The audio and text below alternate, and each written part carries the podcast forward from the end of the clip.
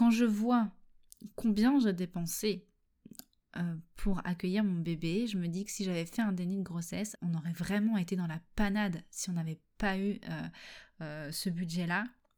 Donc c'est vraiment une raison supplémentaire pour moi d'avoir une épargne de précaution béton.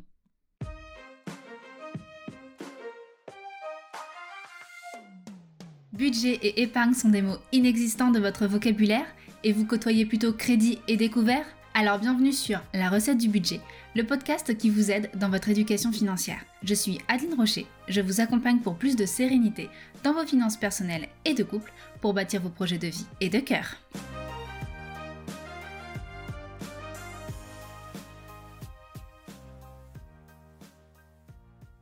Petit préambule avant l'épisode. Dans l'épisode du jour, je vous parle de l'épargne que euh, comment j'ai utilisé mon épargne pendant ma grossesse et euh, après la naissance de mon bébé. Si vous n'êtes pas concerné par l'arrivée d'un enfant, vous pourriez vous dire je vais pas écouter l'épisode parce que ça me semble pas le plus intéressant pour moi à l'heure actuelle, ce qui peut être vrai hein, bien évidemment. Toutefois, je vous invite quand même à écouter l'épisode parce que au-delà de, l'aspect spécifique grossesse, vous allez pouvoir en retirer le, fonctionnement de l'épargne de manière générale.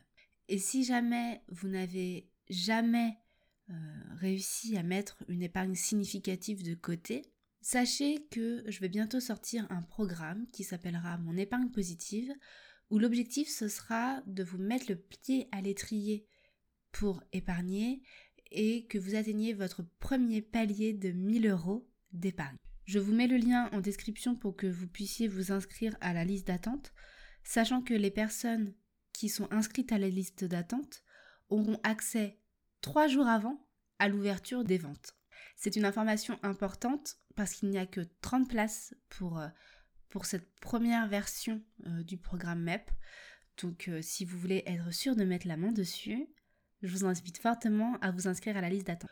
En plus, les personnes qui achèteront le programme et qui seront inscrites euh, au préalable sur la liste d'attente auront accès à un live supplémentaire pour pouvoir poser toutes leurs questions et que je puisse répondre euh, de manière individuelle à chacune des personnes inscrites euh, sur la, sur la liste d'attente. Je vous laisse avec l'épisode du jour. Bonne écoute Bonjour à vous, j'espère que vous allez bien. C'est la première fois que j'enregistre euh, un épisode du podcast euh, depuis le mois de septembre, euh, puisque j'étais en congé maternité. Vous, vous y avez vu que du feu parce que j'avais préenregistré et programmé des épisodes tout au long de, de mon absence. je suis trop contente de reprendre le micro.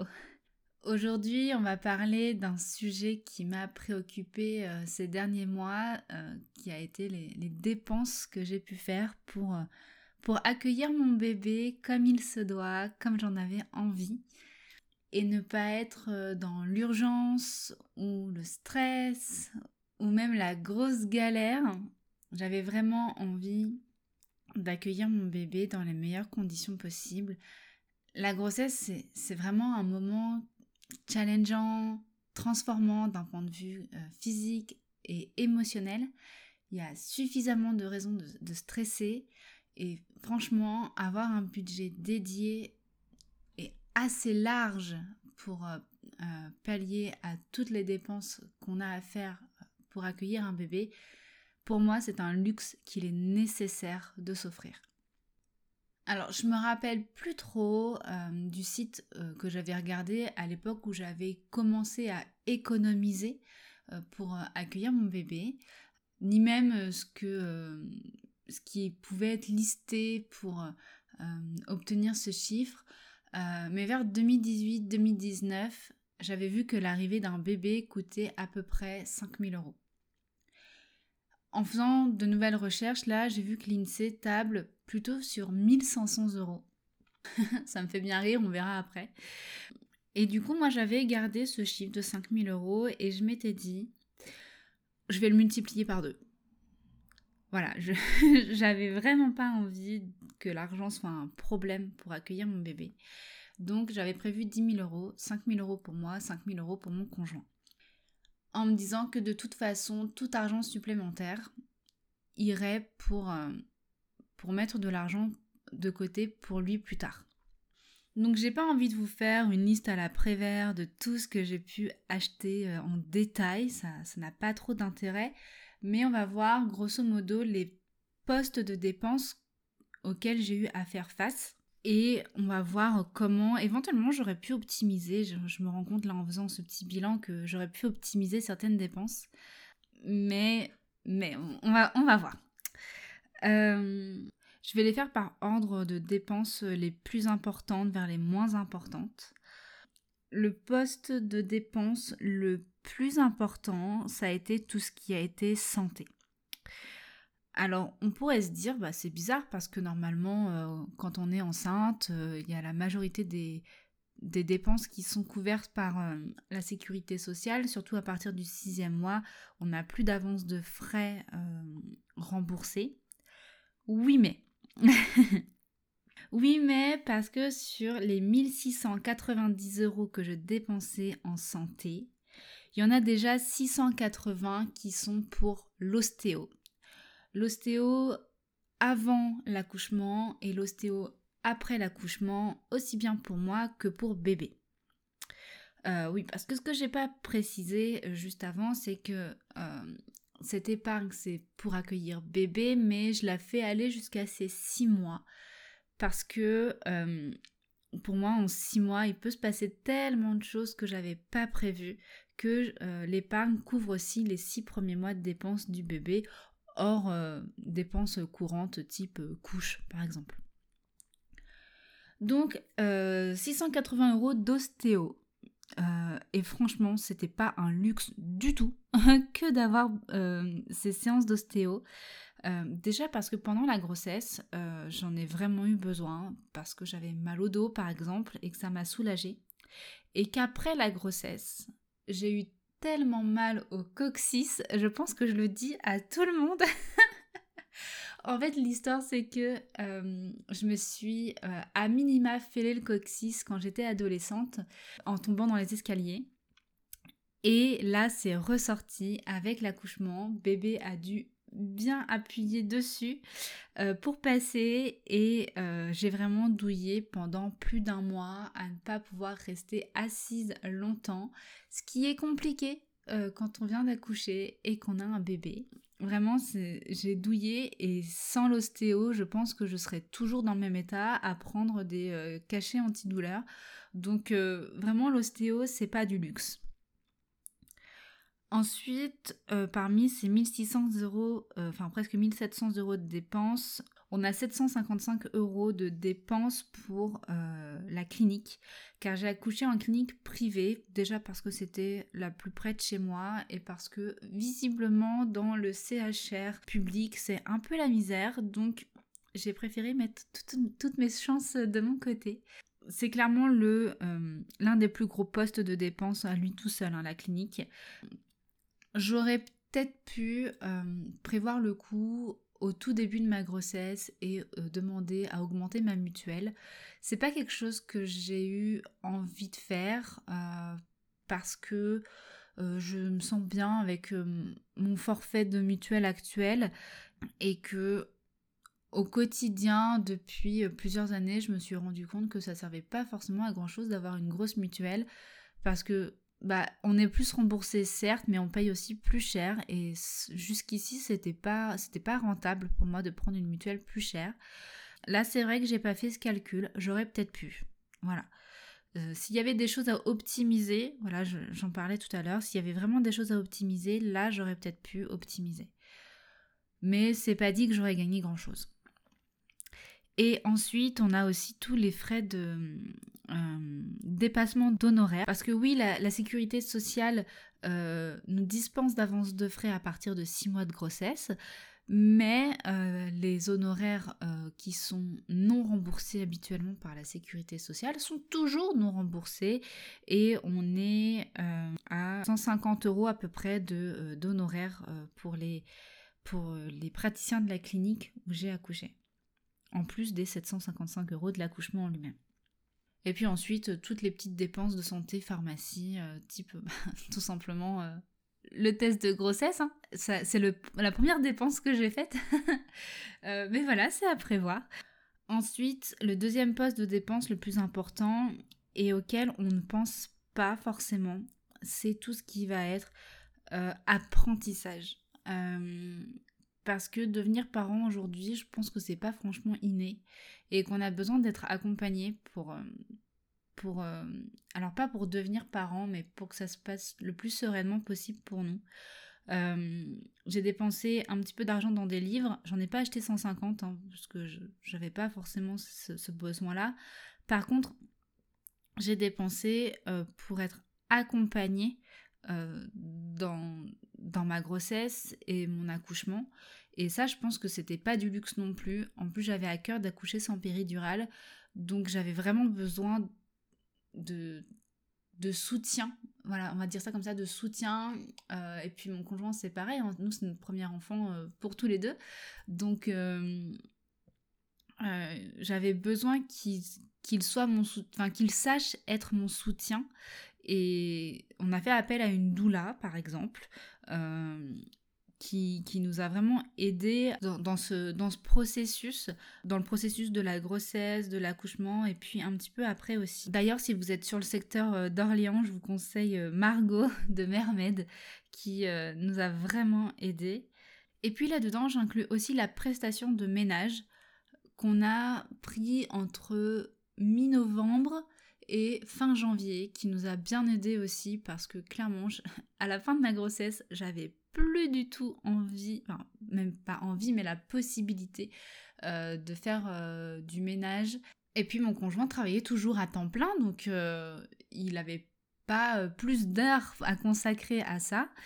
Et puis une fois que bébé était né, on avait juste envie de s'occuper du bébé et surtout pas d'avoir à se dire oh là là les toilettes sont sales, il faudrait les, nettoyer. Non, c'est ça, il y avait quelqu'un qui était là pour nous. alors du coup on n'a plus cette prestation aujourd'hui parce que bah quand même euh, dans, le temps, c'était un petit peu trop, mais sur les premières semaines, ça nous a vraiment aidé. S'il y avait un petit peu d'optimisation à faire, là, ça serait dans dépenser un petit peu plus, éventuellement en prestations de ménage justement, euh, pour que ça puisse couvrir aussi février et mars. Ça aurait pas été du luxe, mais bon, on fait avec et puis euh, ça va bien comme ça. Ensuite, le poste de dépense suivant, ça va être tout ce qui est vêtements pour, pour le bébé et les accessoires et on est à 1037 euros. Euh, donc là, alors je me rappelle plus exactement combien euh, la CAF donne euh, d'aide pour, pour accueillir le bébé, mais il me semble que c'est à peu près ça, 1000 et quelques euros. Et franchement, ça couvre pile poil les dépenses qui sont vraiment exclusives au bébé. Donc là-dedans, ce qui nous a coûté le plus cher, c'est l'achat de la poussette qu'on a acheté neuve parce qu'on avait récupéré d'occasion alors par une connaissance, on était sûr euh, qu'il n'y avait pas de problème avec, mais on a acheté d'occasion le cosy pour la voiture et on voulait absolument avoir un cosy qu'on pouvait sortir de la voiture et poser sur la poussette.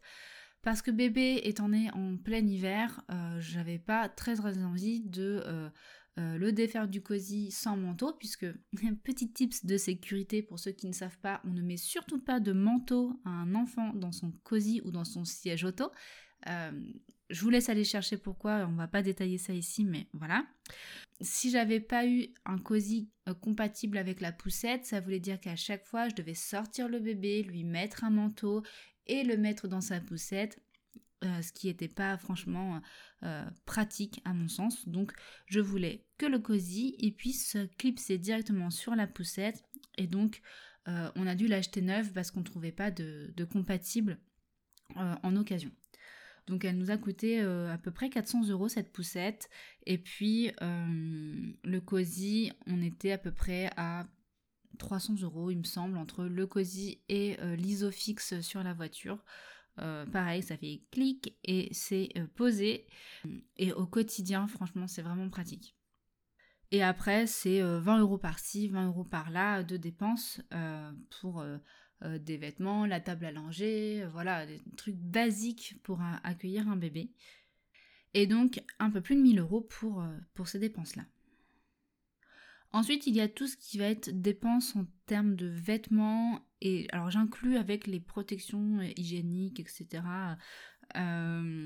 nécessaires après l'accouchement, on est à peu près à 600 euros de dépenses. Alors là, franchement, j'avais pas du tout prévu de dépenser autant d'argent pour ça.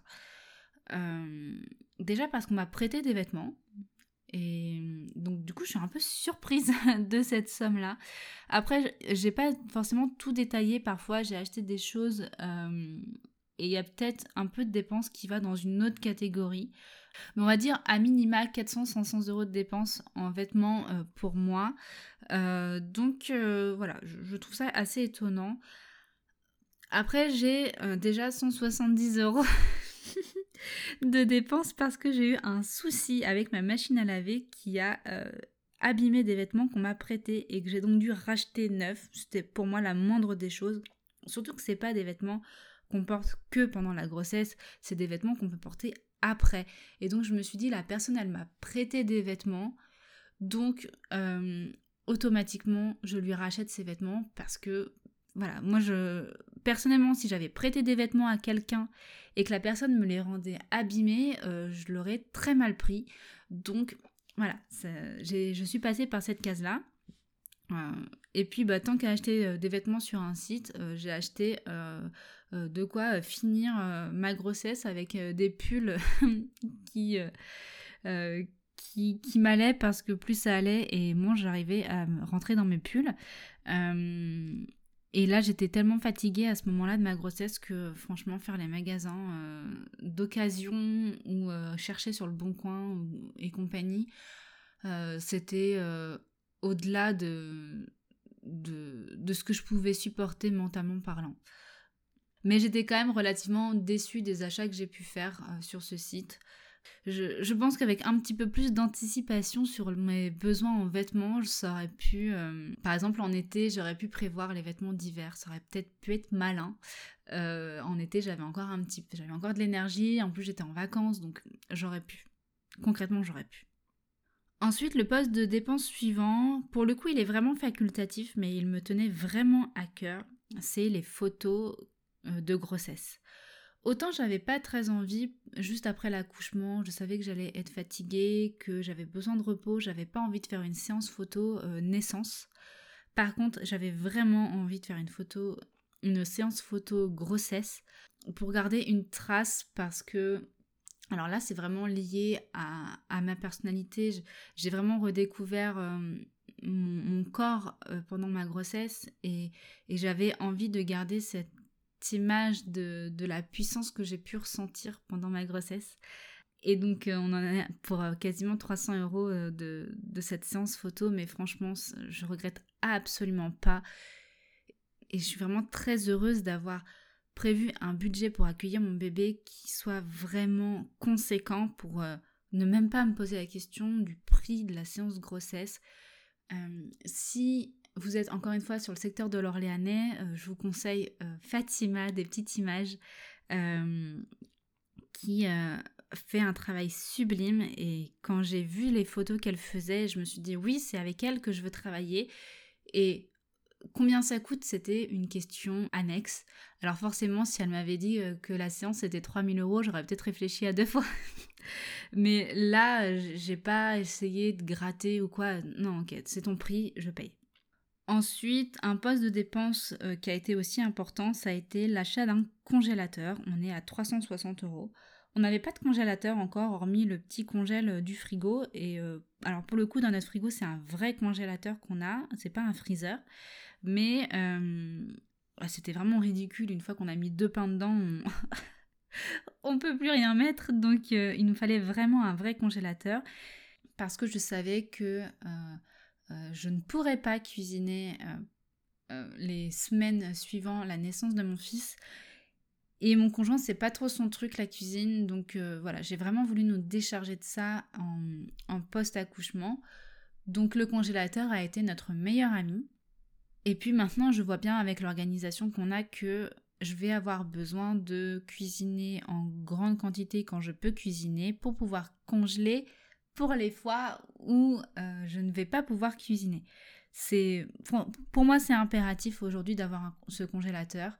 Même si on peut se poser des questions hein, sur la pertinence de la congélation quand on voit les problèmes éventuels d'électricité qu'on pourrait avoir, mais bon, je me suis dit, on va pas euh, partir euh, dans cette optique-là, on va rester positif et on va acheter un congélateur. Malgré tout, ça m'a pas empêché de regarder l'autonomie du congélateur une fois que il n'y a plus d'électricité pour l'alimenter. C'est vraiment une donnée très importante et autant c'est pas pratique pour ranger dedans, autant le congélateur coffre, c'est vraiment le meilleur en termes d'autonomie et c'est un point important, je pense, à prendre en compte aujourd'hui. Donc voilà, si vous avez enfin si vous savez que vous allez devoir euh, changer de congélateur prochainement, songez au congélateur coffre qui en plus, euh, il me semble de mémoire, est moins cher de manière globale que les congélateurs euh, avec une porte comme un frigo. Là encore, on est parti sur du neuf parce que l'électroménager, de manière générale, je préfère partir sur du neuf et le garder jusqu'à la fin de sa vie. Donc pour ce congélateur, quand même, j'espère que ce sera le plus tard possible, dans, dans 10 ou 15 ans. Ça serait pas mal, hein, qu'il fasse au moins 10 ou 15 ans. Donc voilà pour, euh, pour ce poste de dépense-là. Et ensuite, on est euh, sur des petits postes de dépenses un petit peu plus euh, restreints. On a une centaine d'euros en déco. Parce qu'on a acheté une décoration à un artisan pour, pour la chambre. C'était pas du tout prévu. Et bon, je vais pas vous raconter ça maintenant, euh, c'est pas le sujet. mais cette déco, elle est. C'est vraiment un achat émotionnel pour le coup, que je regrette absolument pas parce que c'est une belle histoire. Euh, et puis après, il a fallu penser au faire-part, euh, un petit peu de loisir et de détente sur la fin de ma grossesse qui m'a fait un petit peu de bien aussi. Il y en a vraiment pour pas grand-chose, il y en a pour 15 balles. Donc euh, voilà, mais au moins c'est c'est 15 balles que j'ai pas eu à réfléchir en fait. oui, j'ai besoin de me faire du bien là, j'ai besoin d'aller à la piscine pour me détendre, et bah allez, hop, on y va et, et puis on, on se prend pas la tête à, compter les centimes je, savais que j'avais le budget pour. Donc au total, pour l'instant, nous avons dépensé 5500 et quelques euros. Il nous reste, je suis certaine, à peu près 2 ou 300 euros de dépenses à faire. Donc en 2018-2019, j'avais vu que l'arrivée d'un bébé coûtait à peu près 5000 euros. Et eh ben on n'était pas trop mal, hein, parce que depuis, euh, on a eu un petit peu d'inflation, donc 5535 euh, euros, je trouve que on est plutôt dedans. Donc vous voyez, 1500 euros que, nous dit l'INSEE, euh, c'est vraiment pour les achats euh, du bébé et c'est tout euh, sans dépasser autre chose en prenant des praticiens qui font pas de dépassement d'honoraires. Ah, j'ai oublié, j'ai oublié. 160 euros de dépenses pour prévoir pour l'allaitement et, et la suite de l'allaitement. Sachant que moi, j'ai l'intention de faire un allaitement long pour mon bébé. Et qui dit allaitement long dit pas de biberon parce que sinon ça risque de, faire rater l'allaitement. Donc euh, il a fallu faire quelques petits achats euh, et puis des petits tests, euh, passer par la conseillère en lactation, etc. donc 160 euros pour le repas de bébé. Quelque chose que je n'avais pas prévu du tout et que j'ai pas osé utiliser même si on avait même si on a utilisé que la moitié de notre budget pour le bébé, euh, c'est le congé parental.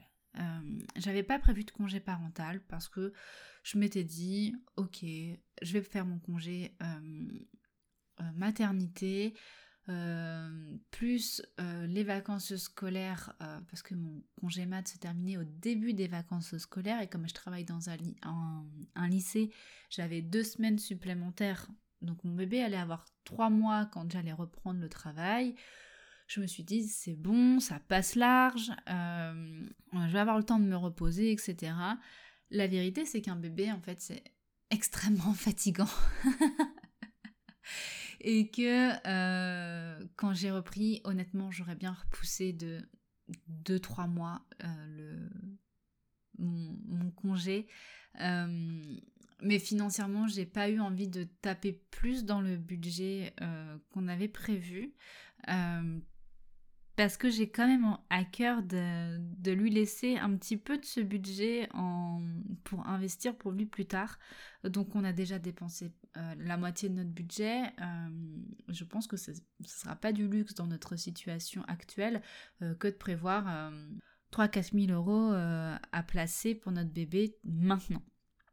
Prévoir un congé parental au moins 2-3 mois et si j'avais même pu attendre pour août-septembre parce que la galère pour trouver une assistante maternelle à cette période de l'année, voilà, pensez-y euh, si jamais euh, vous, vous, êtes concerné.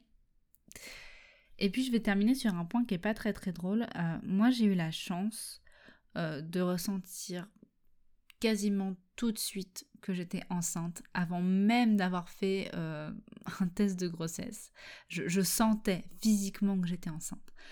C'est pas euh, la chance que tout le monde a et certaines femmes font des dénis de grossesse. Et quand je vois combien j'ai dépensé euh, pour accueillir mon bébé, je me dis que si j'avais fait un déni de grossesse, alors certes j'aurais évité certaines dépenses parce que euh, par exemple je sais pas, un truc tout bête, mais euh, l'accompagnement par la doula, euh, l'ostéo, euh, etc. pendant, pendant la grossesse, bah, c'est des, des dépenses que j'aurais pas faites. Mais malgré tout, avec toutes les autres dépenses que, que je peux voir là, je me dis, mais, mais si j'avais dû faire un déni de grossesse, on aurait vraiment été dans la panade si on n'avait pas eu ce budget-là. Donc c'est vraiment une raison supplémentaire pour moi d'avoir une épargne de précaution béton. Parce que le déni de grossesse, on est toutes concernées. Euh, et, et, j'ai une gratitude immense de ne pas avoir été dans ce cas. Euh, j'ai les larmes aux yeux en disant ça.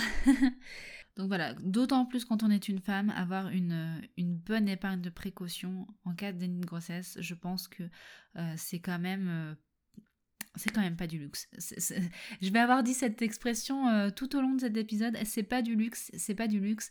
Et effectivement, euh, prévoir euh, de l'argent pour accueillir un bébé, c'est pas du luxe. Parce que je rappelle hein, que la grossesse, c'est un moment émotionnellement bouleversant. Et si on peut ne pas avoir cette problématique de l'argent qui vient se greffer sur cette émotionnalité-là, je suis pas sûre que ça se dise émotionnalité, mais enfin, vous, voyez ce que je veux dire. Euh, c'est quand même, c'est quand même un plus. Donc voilà, c'est tout pour cet épisode. Euh, je suis vraiment contente d'avoir enregistré cet épisode.